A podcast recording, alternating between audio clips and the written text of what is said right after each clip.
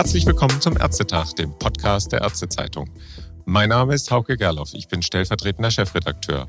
Thema heute ist die außerklinische Intensivpflege, AKI, die jetzt mit einigen Leistungen in den EWM aufgenommen wird. Weitere Leistungen folgen dann im Januar. Und am Telefon begrüße ich dazu Dr. Eckehard Frisch, seines Zeichens Internist, Pneumologe und Palliativmediziner in Oranienburg und ein ausgesprochener AKI-Spezialist. Hallo, Herr Dr. Frisch. Grüße Sie, Herr Gerloff. Vielen Dank für die Einladung. Ja, gerne. Herr Dr. Frisch, Sie haben, als Sie vor einigen Jahren noch für eine AOK-Praxis gearbeitet haben, die außerklinische Intensivpflege, wie sie dann später der Gesetzgeber und der GBA geplant haben, das war fast wie in einem Modellprojekt, da haben Sie das vorexerziert. Nun hat die Selbstverwaltung gearbeitet und die sogenannte AKI-Richtlinie des GBA in neun Leistungen im EBM umgesetzt. Als erstes eine Frage zu Ihrer generellen Einschätzung. Ist dem Bewertungsausschuss von KBV und Krankenkassen ein großer Wurf gelungen? Aus meiner Sicht nicht. So wie ich das Gesetz, das ja noch von Herrn Spahn auf den Weg gebracht wurde, verstanden habe, ging es ja dort nicht nur um eine Potenzialanalyse, sondern auch darum, diese Potenziale zu heben. Und das sehe ich jetzt hier nicht gewährleistet. Mhm. Also Potenzialanalyse, meinen Sie Potenzial, um die Menschen, die Patienten von der Beatmung wegzubringen? Genau, also nicht nur von der Beatmung, sondern das Wichtige ist ja, um sie auch von der Trachealkanüle wegzubekommen. Ja. Wir hatten damals in unserem Projekt über 600 Patienten versorgt in sechs Jahren, hatten da circa 68 ähm, Patienten von der Kanüle gebracht. Das ist also circa 10 Prozent. Mhm. Und das Wesentliche ist eben, um sozusagen in ein normales Leben zurückzukehren, so normal es eben sein kann nach einer schweren Erkrankung, ist es wichtig, die Kanüle zu verlieren. Und nur wer die Kanüle verliert, verliert dann auch die AKI, also die außerklinische Intensivpflege. Mhm. Gut, also kein großer Wurf. Dann fangen wir nochmal von vorne an. Ein paar kurze Fragen vorweg noch, um zu Beginn alle Zuhörer auf einen Stand zu bringen. Wie wichtig ist eine gute außerklinische Intensivpflege für betroffene Patienten? Zentral. Also das ist äh, die Pflege letztendlich ist der zentrale Spieler in der Außerklinik. Sie ist nicht nur für den Patienten und äh, zum Teil auch für seine Angehörigen da, sondern sie wird automatisch auch eingebunden, wenn es darum geht, die Therapeuten zu koordinieren. Also das äh, ist dann häufig bei den Patienten wirklich alle drei Therapieklassen, sprich Logopädie zum Sprechen lernen, Schlucken lernen, Ergotherapie, um wieder die, die, die Dinge des normalen Lebens zu erlernen, also zum Beispiel sich einfach selber wieder eine Stulle schmieren zu können und die auch essen zu können. Und die Physiotherapie, die natürlich wesentlich dazu beiträgt, dass der Patient wieder aus dem Bett hinaus mobilisiert wird. Und welche Patienten in erster Linie findet man in Beatmung, in den Wohngemeinschaften, Pflegeheimen oder zu Hause? Und wie viele gibt es eigentlich von diesen Patienten, in, für die die außerklinische Intensivpflege in Frage kommt? Das sind ja auch nicht alles austherapierte Patienten, nicht wahr? Also Sie haben ja gerade eben gesagt, Sie haben einige aus, also 10 Prozent aus der Beatmung rausgebracht. Ja, also wir haben dazu eine reine Empirie angelegt damals. Das heißt, wir haben uns mal unsere 600 Patienten angeguckt und haben festgestellt, dass so circa 60 Prozent neurologische Patienten sind. Also das heißt, das sind Patienten nach einem Schlaganfall mit einer amyotrophen Lateralsklerose, also ähnlich wie Stephen Hawkins die Erkrankung ALS. Mhm. Das sind Patienten mit multipler Sklerose und so weiter und so fort, neuromuskuläre Erkrankungen, die zum Teil progrediente Erkrankungen darstellen, das heißt fortschreitende Erkrankungen und die kein Weaning-Potenzial haben. Ja. Die anderen 40 Prozent sind beatmete Patienten, die eher auf Grundlage einer schweren chronischen Lungenerkrankung, also der COPD, beatmet werden. Das ist so der Verteilerschlüssel, den wir gesehen haben. Ob der jetzt repräsentativ ist, kann ich nicht sagen. Aber so die anderen Zahlen, die wir dazu gesehen haben, sprechen schon eher dafür, dass es mehr die neuromuskulären Patienten sind, denn die, die pneumologischen. Mhm. Die Gesamtzahl in Deutschland wurde damals während des Gesetzgebungsverfahrens auf ca. 25.000 Patienten in Deutschland geschätzt. Das Spannende dabei ist, dass die Krankenkassen in Summationen nicht in der Lage waren, die einfach mal zusammenzuzählen. Also dass die Kassen irgendwo an einer zentralen Stelle mitteilen, wie viele es sind. Aber die, die Größenordnung war eben 25.000 in Deutschland circa. Also tatsächlich trotz der Diagnosen, Kodierung und allen möglichen Dokumentationen, die ja die Ärzte machen, kann man das nicht so richtig zusammenzählen. Sie haben gesagt, zusammen. Da tun sich, da tun sich viele Kassen scheinbar schwer. Ja. Und wer betreut die Patienten bisher in der außerklinischen Intensivpflege? Ich hatte gelesen, dass durchaus auch viele Hausärzte dabei sind. Die sollen in Zukunft nicht mehr so eine Rolle spielen.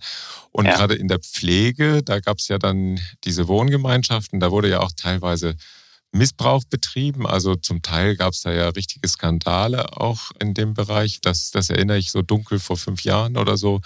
Mhm. Wer sind da die bis jetzt Betreuenden? Also äh, vielleicht da nochmal kurz auf unser Projekt. Im Rahmen dessen haben wir Tracheotomierte von der AOK, IKK Berlin-Brandenburg und Techniker Krankenkasse versorgt und haben ein Gebiet ganz Brandenburg und ganz Berlin ja, abgefahren. Mhm. Äh, überall, wo wir hingekommen sind, waren üblicherweise Hausärzte vor Ort, die sich um diese Patienten sehr aufopferungsvoll gekümmert haben, mit, mit viel Herzblut und viel Engagement hatten aber natürlich das Problem, dass in, im hausärztlichen Curriculum die, die Intensivmedizin ja nicht vorkommt. Also mhm. das heißt, da fehlt es ein Stück an Erfahrung. Ja, deshalb sind wir da auch häufig dankend angenommen worden. Dann gab es so Konstrukte, in denen oberärztliche Kollegen von, von Intensivstationen dort noch zusätzlich Visiten abgehalten haben und versucht haben, die Hausärzte zu unterstützen, wobei das formal juristisch ein sehr fragwürdiges Konstrukt war oder vielleicht sogar oder auch noch ist, weil ja keine Rechtsbeziehung zwischen dem behandelnden Arzt und dem Patienten besteht, sondern ein, ein Beratervertrag zwischen dem Pflegedienst und einem Arzt. Das haben wir immer strikt abgelehnt und haben gesagt, das, das geht so nicht, das ist auch nicht in der deutschen Systematik so vorgesehen. Mhm. Das soll ja jetzt mit diesen EBMs verbessert werden. Ja, da kommen wir gleich noch zu, ja. Mhm. Genau, ja. Fachärztliche Kollegen haben wir ganz selten vor Ort gefunden. Äh, okay. Es gibt nur vereinzelt Pneumologen, die das machen, Neurologen, die sich da engagieren. Aber eine richtige Systematik gab es in dem Sinne nicht. Mhm, und das soll sich jetzt ändern. Ja, wobei spannend sein wird, wie, weil, weil, und da kommen wir, glaube ich, auch gleich noch dazu, wenn ich die EBMs richtig verstehe, geht es ja da um die Potenzialerhebung. Also das heißt, zweimal im Jahr soll geguckt werden, gibt es Weaning-Potenzial, ja oder nein, beziehungsweise Dekanidierungspotenzial, ja oder nein. Mhm. Aber die, die eigentliche Versorgung dieser Patienten sehe ich hier nicht abgebildet. Ah ja, okay.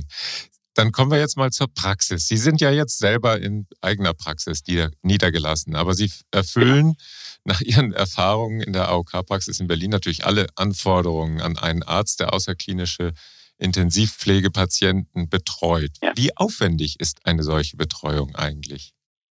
Also genau, ich bin jetzt internistischer Hausarzt. Das heißt, ich kenne so ziemlich das gesamte Potpourri an Patienten in der Niederlassung, die Betreuung bedürfen oder die mhm. ärztlich versorgt werden. Wir versorgen auch Palliativpatienten in, in großem Umfang und ich kann sagen, dass die beatmeten bzw. kanulierten Patienten mit Abstand die aufwendigsten Patienten sind, die ich je betreut habe in der, in, in, im ambulanten Setting. Und bilden die neuen Leistungen, Sie haben es ja eben schon angedeutet, bilden diese neuen Leistungen diesen Aufwand eigentlich einigermaßen ab? Also Potenzialbestimmung ist ja nun noch keine Betreuung. Genau. Nein, also, also das tut es eben überhaupt nicht. Also in Brandenburg ist so die durchschnittliche Vergütung eines Hausarztpatienten liegt über 70 Euro oder um die 70 Euro kann man sagen im Quartal. Und das bildet natürlich überhaupt nicht ab, das, was man an Leistung erbringt für, für diese tracheotomierten Menschen. Mhm. Also es vergeht eigentlich keine Woche, wo ich nicht für einen äh, tracheotomierten Patienten angerufen werde. Also nicht einen Patienten in der Woche, sondern für jeden meiner tracheotomierten Patienten werde ich einmal die Woche kontaktiert. Mhm. Und kann man da dann vielleicht mal auch die die NEPA einsetzen oder solche Dinge oder dann vielleicht auch äh, Videosprechstunde machen oder Genau, also Video, Videosprechstunde geht, wobei die in Brandenburg auch limitiert ist auf dreimal im Krankheitsfall. Das heißt, dreimal oh. im Jahr kann ich eine Videosprechstunde machen. Die NEPA kann ich, könnte man einsetzen, wenn es darum ginge, sag mal, äh, übliche Fragestellungen zu klären, die Sie halt bei, bei normalen Hausarztpatienten auch finden. Aber die NEPA ist bei diesen Patienten inhaltlich überfordert. Wir, wir sprechen ja, ja von Patienten, die üblicherweise mindestens ein Zwei, eher ein Drei-Organ-Problem haben. Also mhm. da geht es, sag ich mal, über den, über den übergewichtigen Patienten mit Bluthochdruck und Diabetesproblematik doch nochmal deutlich hinaus. Ja, okay. Und wie viel kann dann die Pflege abnehmen? Da kommen ja dann schon wahrscheinlich auch regelmäßig Pfleger ins Haus. Also bei den Tracheotomierten ist ja eine Pflegekraft 24 Stunden vor Ort. Das ist ja das Besondere an der außerklinischen Intensivpflege. Ah, das heißt, mhm. durch die Trachealkanüle besteht ein permanentes Risiko, sich massiv zu verschlucken, beziehungsweise äh, im Fachjargon sagt man, dass es eben zu einer Verlegung der Atemwege kommen kann. Mhm. Und das ist der, der primäre Auftrag der Pflege vor Ort. Das heißt, sie muss Schaden vom Patienten abwenden. Sie muss dafür Sorge tragen, dass er zu jeder Tages- und Nachtzeit ausreichend Luft bekommt. Und dann mhm. natürlich die anderen pflegerischen Maßnahmen sind ja auch mit beinhaltet. Das hat dann wieder was mit, mit, mit äh, SGB 11 und so weiter zu tun. Das, ja. ist, das ist dann nochmal genau aufgedröselt. Das sind aber Formalien, die jetzt sag mal vor Ort für den Patienten keine so große Rolle spielen. Das heißt, er wird 24 Stunden am Tag rund um die Uhr gepflegt. Mhm und versorgt. Die Trachealkanülenwechsel finden durch die Pflege statt und die Pflege muss dazu auch befähigt sein. Mhm. Aber trotzdem kriegen Sie als betreuender Arzt dann doch regelmäßig Anrufe. Genau, regelhaft Anrufe. Da geht es darum, äh, Probleme mit dem Stuhlgang, wieder sich verschluckt, äh, subfibrile Temperaturen, dem Patient geht es nicht so gut, die mhm. Sekretfarbe hat sich verändert, äh, Schmerzen sind aufgetreten und, und, und. Ja, okay. Dann steigen wir mal ins Detail ein, in das neu geschaffene Kapitel 37.7. Es geht ja da um die Position 37700 folgende. Welche Position ist denn in diesem Zusammenhang die wichtigste? Ist das tatsächlich dieses Weaning-Potenzials? Das ist ja als erste Leistung genannt und daran hängen ja dann auch mehrere Zuschläge. Sind diese Zuschläge denn sinnvoll, die es da gibt? Wollen Sie es vielleicht mal kurz sagen, welche Zuschläge dazu kommen? Ja, also, ja, also Sie merken schon, es, es fällt mir schwer, wenn Sie von Sinnhaftigkeit sprechen. Also das, was, was, was ich, so wie ich es verstehe, und, und vielleicht liege ich ja auch gänzlich falsch, aber äh, so wie ich es verstehe, geht es jetzt hier in diesen EBMs eigentlich nur darum, festzustellen, ob der Patient Dekanulierungspotenzial besitzt oder nicht. Ja. Und äh, es ist ja auch vom Gesetzgeber so vorgesehen, dass das zweimal im Jahr erfolgen soll, es sei denn, die Erkrankung ist so weit fortgeschritten und so gravierend, dass man sagt, da wird sich wahrscheinlich jetzt nicht so viel ändern innerhalb von sechs Monaten. Es reicht dann, das einmal im Jahr zu machen. Im Umkehrschluss darf man es aber auch dreimal machen, wenn man eben scheinbar das Gefühl hat, Mensch, der ist auf einem guten Weg und kann sein, dass der in, in drei Monaten nochmal an einer anderen Stelle ist und wir dann vielleicht nochmal mehr Dekanulierungspotenzial sehen. Mhm, mh. An sich finde ich halt spannend, dass der Zeitaufwand bei der 37700, die Sie genannt haben, mit der Potenzialerhebung bei 20 Minuten liegt. Das heißt, ich soll da einen Patienten, den ich eigentlich ja noch nicht kenne, zumindest nicht bei der ersten Potenzialanalyse, innerhalb von 20 Minuten äh, verstehen. Ich kann dann weitere 10 Minuten ziehen, das heißt, da bin ich bei 30 Minuten. Wenn ich aber wissen will, welche, welche Fähigkeiten der Patienten besitzt, dann muss ich nach meinem Dafürhalten mich ja auch mit der Pflege, mit den Angehörigen und mit den Therapeuten auseinandersetzen. Denn ansonsten habe ich nur die reine Momentaufnahme, wenn ich mhm. vor Ort bin, im Hausbesuch. Ne? Um, wobei hier wird auch die Videosprechstunde an, äh, als Möglichkeit aufgezählt. Ja, sogar. Ne? ja, kann man alles machen, aber vielleicht bin ich da auch oldschool. Ich untersuche meine Patienten dann tatsächlich auch immer noch. Also abhören, Bauch abtasten und, und, und gehört für mich schon auch dazu. Und das geht natürlich im Rahmen der Videosprechstunde nicht. Das kann natürlich Sinn machen im Verlauf. Ne? Also wenn ich zum ja. Beispiel einen Patienten habe, der äh, im Wachkoma liegt äh, oder Minimal Conscious State, wie das so schön heißt, dann ist die Wahrscheinlichkeit, dass es da zu Veränderungen kommt, eher gering und da muss ich vielleicht auch nicht jede Potenzialanalyse vor Ort betreiben, aber an sich bin ich schon ein Freund davon, dass man seine Patienten auch wirklich untersuchen kann. Mhm, und gibt es da vielleicht dann auch sonst Kombinationsmöglichkeiten? Wenn das jetzt ältere Patienten sind, könnte man zum Beispiel bei der ersten Potenzialanalyse ein geriatrisches Basisassessment zusätzlich abrechnen oder passt das überhaupt nicht zusammen? Ja, also das muss ich ganz ehrlich sagen, habe ich noch nicht so ganz verstanden, mhm. weil ja eigentlich diese, diese Tätigkeiten sollen ja von Spezialisten jetzt durchgeführt werden, also nicht von Hausärzten. Gut, Sie sind Spezialist und Hausarzt, also bei Ihnen würde es passen. Genau. Genau, ja, wobei, wobei das kann schon sein, dass man das zusammen machen kann. Nichtsdestotrotz, also ich habe es jetzt mal überschlagen, äh, kämen dann nochmal 80 Euro zweimal im Jahr mit dazu für, für ein relativ äh, umfängliches Gutachten, wenn man, ja. wenn man quasi alle, alle Ziffern, so wie ich es jetzt verstehe, zieht, ja. äh, ohne weitere Diagnostik zu machen, die man sozusagen zusammenziehen kann. Ja, ein Pneumologe könnte das natürlich auch nicht machen, ne? Ja, mit, mit, mit Geri-Ziffern und so, soweit ich weiß, ist das bei dem Pneumologen nicht möglich, genau. Ja. Also so vielleicht mal ganz spannend, ne, ein COPD-Patient, der zu mir kommt, äh, über 70 Jahre alt ist, der eine Geri-Ziffer hat und der äh, zum Beispiel im Disease-Management-Programm in seiner COPD ist, da kommen sie auf über 100 Euro im Quartal. Ja. Ja, und ist, ist deutlich weniger aufwendig, also erheblichst weniger aufwendig als diese Patienten. Aber ich glaube, hier geht es tatsächlich erstmal nur um die Potenzialerhebung. Also die Frage wird sein, kommt, kommen weitere Ziffern? Äh, War es das jetzt? Weil wie die Patienten versorgt werden und, und das nächste Spannende wird ja auch sein, Jetzt bei uns im Projekt war es so, wir haben ein Potenzial erkannt und haben dann entsprechende Patienten gefördert. Das mhm. heißt, wir haben dafür Sorge getragen, dass ausreichend Therapeuten da waren. Also das heißt, wir haben auch Therapeuten hinterher telefoniert. Wir haben den Verordnungsumfang entsprechend ausgestellt. Das heißt, ich hatte Patienten, die hatten 15 äh, Heilmittelanwendungen pro Woche, um sie eben fit zu bekommen. Ja. Wer das machen soll, welcher Kollege das machen soll, wie das abgebildet wird, das, das habe ich jetzt hier aus diesen EBMs tatsächlich noch nicht verstanden. Mhm. Auffällig ist ja auch die Grundpauschale für Krankenhausärzte, die für die außerklinische Intensivpflege zur ambulanten kassenärztlichen Versorgung zugelassen werden dürfen. Nur dafür dann.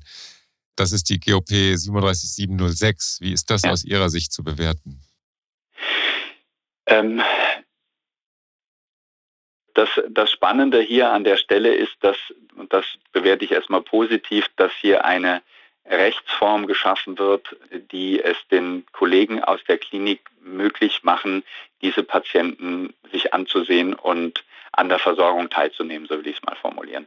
Denn äh, es gibt Regionen, und das haben wir ja auch gesehen in Brandenburg, wo, wo die Hausärzte sehr, sehr bemüht sind und, und sich auch sehr kümmern, aber natürlich von, von ihrem Know-how an Grenzen kommen. Wobei mir ist da immer wichtig zu sagen, auch ich habe lerne nach wie vor viel von meinen hausärztlichen Kollegen. Ne? Aber so hat mhm. jeder eben seinen Bereich. Und äh, wenn man an seine Grenzen kommt, dann sucht man ja eben das Konsil. Also hier haben jetzt die Hausärzte die Möglichkeit, die Kollegen aus der Klinik konsiliarisch einzubinden.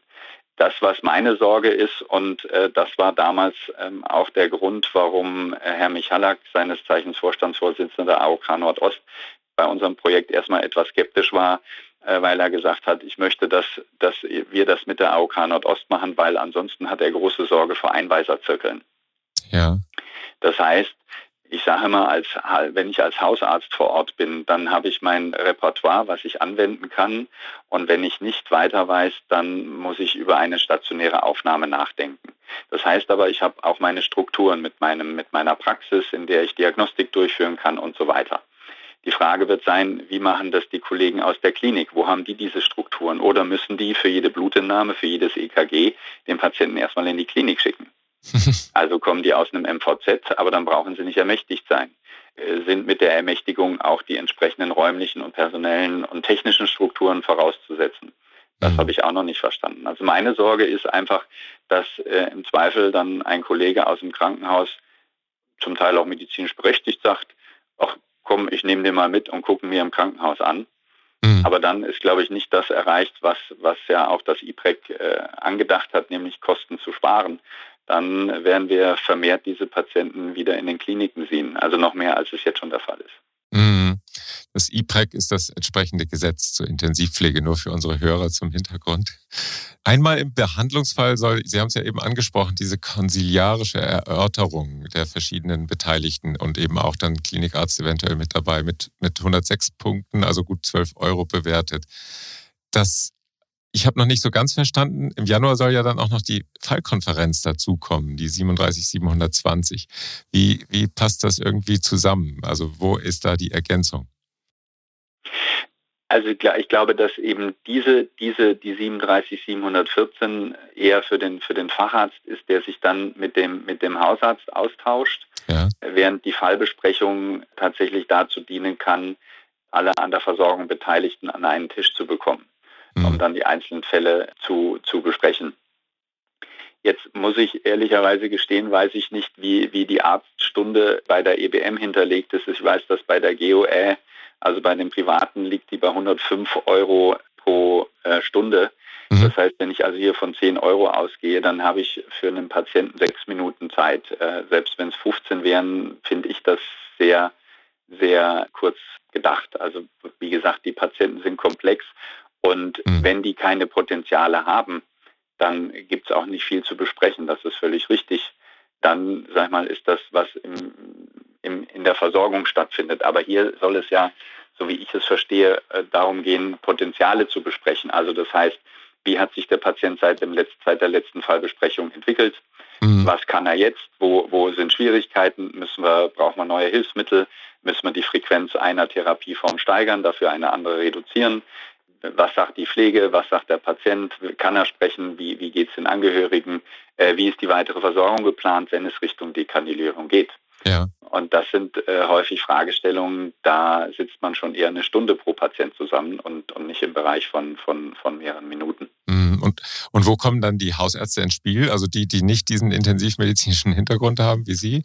Die meisten haben ja diese Qualifikationen eben nicht. Und die dürfen dann weiter die Arbeit machen, die Alltagsarbeit und ab und zu können sie dann in den Fallkonferenzen mitreden oder wie kann man das verstehen? Ich befürchte, äh, dass man es so verstehen kann, wie Sie es gerade geschildert haben. Also ja, deswegen, Sie hatten ja am Anfang nach, nach dem Sinn gefragt. So wie ich es verstehe, wird jetzt ein Potenzial analysiert und ja. bewertet. Das Potenzial kann gut sein, also sprich die Chance einer Dekanulierung, was auch jedem Patienten zu wünschen ist, ne? weil er kommt damit zurück in die Selbstständigkeit oder, ja. oder er erlangt viel mehr Selbstständigkeit, als er es mit Kanüle hat. Ja. Also das Potenzial wird erhoben, es wird analysiert, dann wahrscheinlich auch kategorisiert irgendwann und katalogisiert, wie das so schön. Ja, also Sie merken schon, ich werde jetzt ein wenig sarkastisch, Entschuldigung. Aber wie das Potenzial dann wirklich zu heben ist, das sehe ich aus diesen EBM-Ziffern äh, zu keinem Zeitpunkt gegeben. Ja, hm. Neue EBM-Kapitel haben ja meistens nicht nur die Aufgabe für eine Verbesserung der Versorgung zu stehen. Das hatte ich mir jetzt sowieso notiert als, als, als Statement. Sie haben das ja im Grunde genommen mit Ihren Worten eben auch schon vorweggenommen. Es geht natürlich auch ums Geld. Und wie viel günstiger ist eigentlich eine ambulante klinische Intensivpflege als eine Intensivpflege mit Beatmung oder Trachealkanüle im Krankenhaus? Also sie ist in dem Sinne nicht günstiger, weil natürlich man sich vorstellen kann, wenn ein Mensch 24 Stunden am Tag eine intensive pflegerische Betreuung bedarf, sprich die Pflege muss ja wirklich auf sein Leben achten. Ja. Das heißt, wir haben ja andere Pflegeschlüssel anzusetzen, als das in, in, in klassischen Pflegeheimen der Fall ist. Ja. Also üblicherweise sind hier drei, drei Patienten von einer Pflegekraft so zumindest mal in der Nacht zu versorgen. Tagsüber kann der Schlüssel auch mal auf 1 zu 2 wechseln. Ja. Ist das natürlich sehr hochpreisig. Und das war ja auch der Grundgedanke, warum man gesagt hat, wenn dort Patienten draußen sind, die nicht diese Versorgungsform brauchen, müssen wir die, müssen wir die herausfinden und dann entsprechend auch so fit wieder bekommen, um sie von der Kanüle zu bekommen um dann aber auch, sag mal, viel Geld zu sparen. Wobei ja. ich sehe da drin immer eine Win-Win-Situation. Auch der Patient profitiert ja davon, weil er wirklich wieder viel, viel selbstständiger ist. Und man muss auch sagen, so ein Stück Plaste im Hals stecken zu haben die ganze Zeit ist jetzt auch nicht äh, wirklich erbaulich.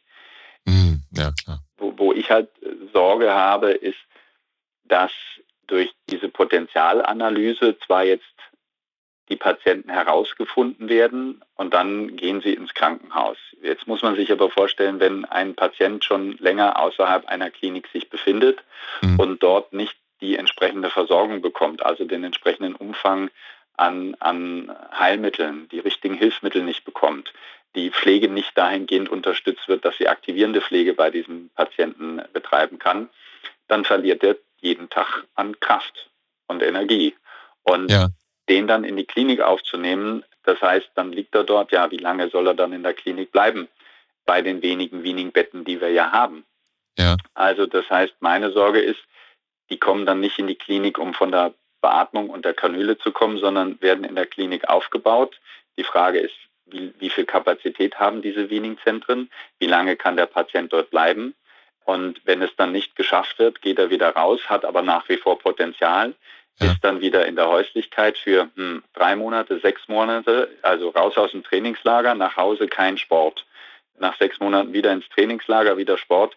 Also ich glaube, jeder, der sich mal körperlich betätigt hat, kann nachvollziehen, dass wenn ich sechs Monate nichts oder nicht ausreichend mache und das auch nicht ärztlich überwacht oder unterstützt wird, dann äh, verliere ich immer wieder an Kraft, an Muskelmasse und komme dann immer, habe dann so einen Rebound. Also wir haben eben darauf geachtet, wir haben die Patienten, die, die wir von der Kanüle bekommen haben, außerklinisch durch eben die entsprechenden Unterstützungsmaßnahmen körperlich so fit bekommen, dass sie danach in die Klinik gegangen sind und dort äh, innerhalb von, von wenigen Wochen, meist ein bis zwei Wochen, mhm. die Kanüle verloren haben. Ja, also das ist ja sonst oft umgekehrt. Man geht in die Klinik und kommt zurück und ist ganz schwach und ja. äh, muss erst wieder fit werden, dann nach und nach. Aber da ist es, sagen Sie, umgekehrt und deswegen brauchen diese Patienten dann eben ständig, eigentlich zumindest, ganz viele Heilmittel. Ist das eigentlich regressbedroht dann? Also natürlich ist es so, wenn Sie, wenn Sie überhalb ihrer, Ihres Durchschnitts liegen, ne, dann kann es schon zu einer Prüfung kommen. Bei uns in der Praxis ist es jetzt so, dadurch, dass wir so viele dieser Patienten versorgen, ja. liegen wir, was Heilmittel betrifft, schon deutlich über dem, was in anderen Hausarztpraxen verordnet wird. Ja. Und wir sind jetzt noch nicht in einen Regress gekommen und ich hoffe auch nicht, dass wir in einen kämen. Natürlich können wir begründen, warum wir verordnen, was wir verordnen. Ja. Und viele dieser Patienten haben ja auch Diagnosen, die sozusagen außerhalb des Regelfalls liegen und, und dann können Sie dort äh, entsprechend weiter verordnen. Aber ja. äh, Sie merken, da braucht man dann auch wieder tatsächlich neben dem medizinischen Know-how auch nochmal ein bisschen Know-how, wie gewisse Dinge funktionieren. Ja. Das haben, denke ich, viele niedergelassenen Kollegen oder die allermeisten. Aber äh, dann kommt natürlich dazu, regelhaft diese Verordnung auch auszustellen. Also die, diese Patienten stellen dann auch immer einen, einen hohen logistischen Aufwand für eine Praxis dar. Oh ja. Mhm. Eine kleine Frage am Rande. Im Moment wird ja so viel über Hybrid-DRG geredet. Wäre das ein, eine mögliche Versorgungsform, die man mit Hybrid-DRG vielleicht bedenken könnte, um da die richtige Steuerung, wann jemand in die Klinik und wann jemand in das AKI-Bett gehört, vornehmen zu können? Ähm, äh, da muss ich jetzt tatsächlich passen, Hybrid-DRG, damit habe ich mich noch nicht auseinandergesetzt. Ähm, das sagt mir jetzt so nichts. Okay, ja, das ist ja auch noch alles im Werden. Insofern, ja, ja. Ich, ich bin da auch noch nicht so tief drin, dass ich das jetzt so, so sicher sagen könnte. Aber äh, ich, es ist ja auch ein bisschen anders als sonst, wo, wo es eben darum geht, Patienten, wenn es geht, aus dem Krankenhaus herauszubekommen und dann eben weiterzuentwickeln. Da ist es ja teilweise so, dass, wenn ich das jetzt richtig verstanden habe, dass die Patienten, wenn sie denn soweit sind, in die Klinik reinkommen, damit sie dann hinterher selbstständig sein können. Sehr spannend. Wir könnten sicher noch lange über dieses Thema sprechen, aber eine Frage zum Schluss möchte ich am Ende noch loswerden. Sie sind ja jetzt nicht sehr begeistert von diesem Ansatz, weil er eben diese die Praxis, also den täglichen Umgang nicht unbedingt berücksichtigt mit diesen AKI-Patienten, sondern dass es da nur um dieses Potenzial geht, sie wieder wegzubringen von der Kanüle. So wichtig das ist, aber es ist ja nicht der Pflege- und Patientenbetreuungsversorgungsalltag ich habe so ein bisschen gedacht, Sie haben ja gesagt, das ist nicht auskömmlich. Und ich habe so ein bisschen gedacht, wenn, wenn ich jetzt mir das Kapitel 37 sonst so angucke, es gibt zusätzliche Leistungen ja aus verschiedenen EBM-Kapiteln. Zum Beispiel die Palliativbetreuung, Kapitel 37.3 oder auch die koordinierte Heimversorgung, Kapitel 37.2. Also ich ich habe das jetzt noch nicht ganz inhaliert, aber so viele Ausschlüsse in dieser Richtung habe ich da gar nicht gefunden. Kann man vielleicht auch über diese Richtung da ein bisschen die Honorierung gut gestalten? Also ich will jetzt nicht Nein sagen, aber ehrlicherweise ist, ja, ist es das, was mir jetzt, sag ich mal, auch als Hausarzt immer nicht so gefällt, wenn ich versuchen würde, Ziffern zu ziehen, wo ich sage, ist das eigentlich jetzt die richtige Ziffer? Sind ja. die vom EBM dafür gedacht oder eigentlich für was anderes? Und ich erfülle gerade eben irgendwie die Kriterien, dass ich die Ziffer ziehen kann. Ja. Mhm. Also das, das vielleicht fasse ich auch nochmal so zusammen. Was, was mich hier wundert ist, also es wird, es wird Diagnostik betrieben. Ja. Das ist ja tägliches ärztliches Tun. Also es kommt jemand zu mir in der Praxis äh, oder ich fahre zu ihm und ich stelle eine Diagnose. Mhm. Und dann gehe ich. Ja. Ich mache nicht weiter. Ja. Und dann das darf der Nächste ran. Dann soll der Nächste ran, dann muss der Nächste ran. Aber der Nächste ist gar nicht jetzt top qualifiziert. Also wenn, wenn, wenn, natürlich ist es bei mir auch in der Hausarztpraxis so, dass ich zum Beispiel einen Patienten habe und ich diagnostiziere ein Bronchialkarzinom. Dann schicke ich ihn also zu den entsprechenden Kollegen mit der entsprechenden äh, Qualifikation, die die gesamte Infrastruktur haben, um diese schwere Erkrankung bestmöglichst zu behandeln. Hier ist es ja so, dass der Spezialist die Diagnose stellt und weist dann zum Hausarzt zurück. Mhm. Und das ist das, was ich tatsächlich noch nicht verstanden habe, äh, wo ich auch ehrlicherweise enttäuscht bin, weil meine Hoffnung war, dass die neuen ambulanten Vergütungsstrukturen die Spezialisten reinholen. Ne? Aber jetzt kann ich zum Beispiel Anästhesist sein, aber nach diesen EBMs äh, habe ich ja, brauche ich mich nicht niederlassen als äh, Anästhesist. Davon lebt keine Praxis. Äh, allein schon die Vergütungsstruktur plus die Fallzahlen. So, also, aber wenn ich Anästhesist bin und ambulante OPs mache, dann brauche ich das hier nicht machen. Ja. Also ich sehe nicht, wie jetzt hier Anreize geschaffen werden sollen für niedergelassene Spezialisten. Und die, und die gibt es ja durchaus. Ne? Also auch neurologische Kollegen können hier ihre Expertise einbringen. Als Beispiel, Pneumologen sind genannt, ne? Anästhesisten ja. Aber äh, ich sehe hier jetzt eher, dass die Kollegen aus dem Krankenhaus die Möglichkeit haben, hier Potenzialanalysen zu erheben. Das finde ich gut. Die mhm. sind jetzt formal mit eingebunden. Dann werden sie dem Hausarzt sagen, der Patient hat Potenzial. Und was passiert dann?